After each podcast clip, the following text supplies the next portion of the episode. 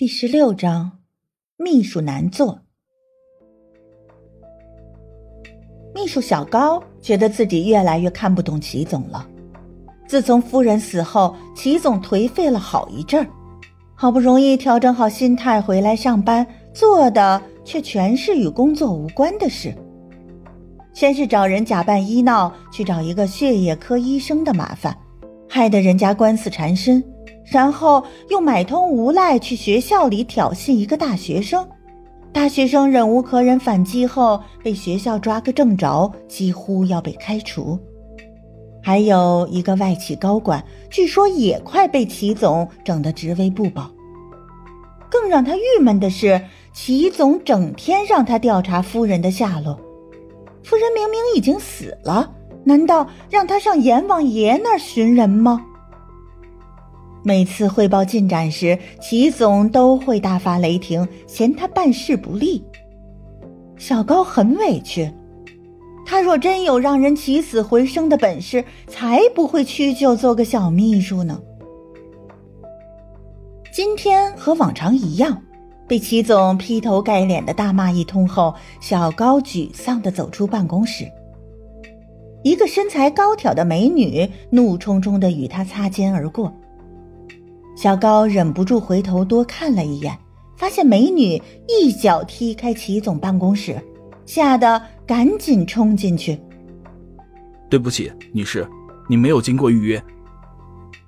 齐光远朝他摆了摆手：“小高，你先出去吧。”打发走秘书，齐光远舒服的靠在椅背上，每每运筹帷幄时，他都是这个姿势。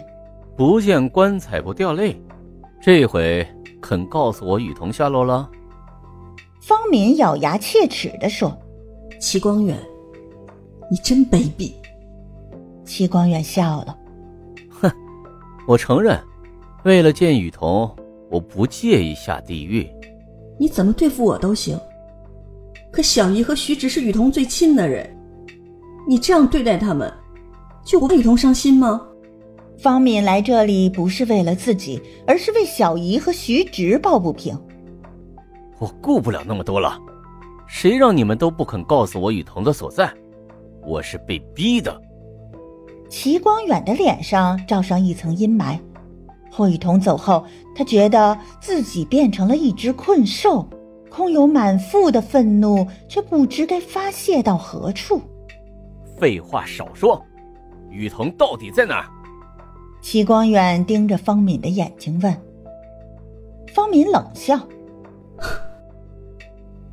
你永远都不会再见到他了。”掏出手机，方敏向齐光远展示网页上的内容：“齐氏股票大跌，执行总裁疑似患上精神分裂。”齐氏股票大跌，执行总裁疑似患上精神分裂。真是我最近听到的最大快人心的新闻了，齐光远，你自身难保，少在我们身上花心思了。眼看着齐光远脸色转黑，方敏满意的离开。齐光远听到一阵奇怪的声音，仔细辨认，居然是自己牙齿咯咯作响。他感觉快要窒息了。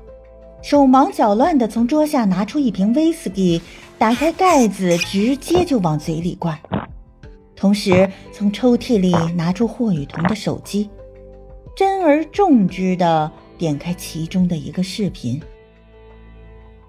光远，说出来不怕你笑话，其实我对你是一见钟情。你跟我打招呼的那一刻，我连咱俩孩子的名字都想好了。男孩就叫穆远，女孩叫念慈。只可惜我没有福气。如果你不嫌弃，日后有了孩子也可以用这两个名字，就算是我为你做的小小贡献吧。这几天我经常回忆起大学时代，那时咱俩多幸福啊！你对我百依百顺，体贴周到。室友们都说你是个花心大萝卜，他们说你的完美是被无数女孩调教后的结果。我觉得他们是在嫉妒我。我的光远本来就是天底下最完美的男人。就算你之前有过多少前女友都不要紧，爱情这种事儿本来就是前人栽树后人乘凉，我只要做你最后一任女友就好了。如果可以，我真希望你又老又丑，天底下除了我之外没有其他女孩肯看你一眼，那样我就放心了。当然，我肯定不会嫌弃你的。我会每天都牵着你的手一起看夕阳，直到头发花白，牙齿掉光。说这段话的时候，霍雨桐笑得眼睛都眯起来了，好像他愿望已经成真似的。小高拿着一摞带签字的文件走进办公室，发现平日里高高在上的齐总居然伏在办公桌前，哭得肩膀一耸一耸的。像是个受委屈的小朋友。他进退两难，这些文件都很紧急，必须立刻签字。可目击霸道总裁流泪，会不会被灭口啊？齐总，这些需要签字。哈哈，今天的风真大，您也迷了眼睛了吧？小高干笑着把文件递过去。同时，不忘贴心的给齐光远找了个台阶下。齐光远抬起头，醉眼惺忪，眼神涣散。小高，你有女朋友吗？小高莫名其妙的点点头。他还没毕业呢。齐光远凄然一笑，用一副过来人的语气说：“你以后啊，一定要好好对待人家，别让人受委屈了。”小高眨巴眨巴眼睛，齐总，这话我咋听着那么耳熟呢？这不正是他准丈母娘整天挂在嘴边的话吗？齐光远伏在岸上，声音越来越低：“你太年轻，你不懂。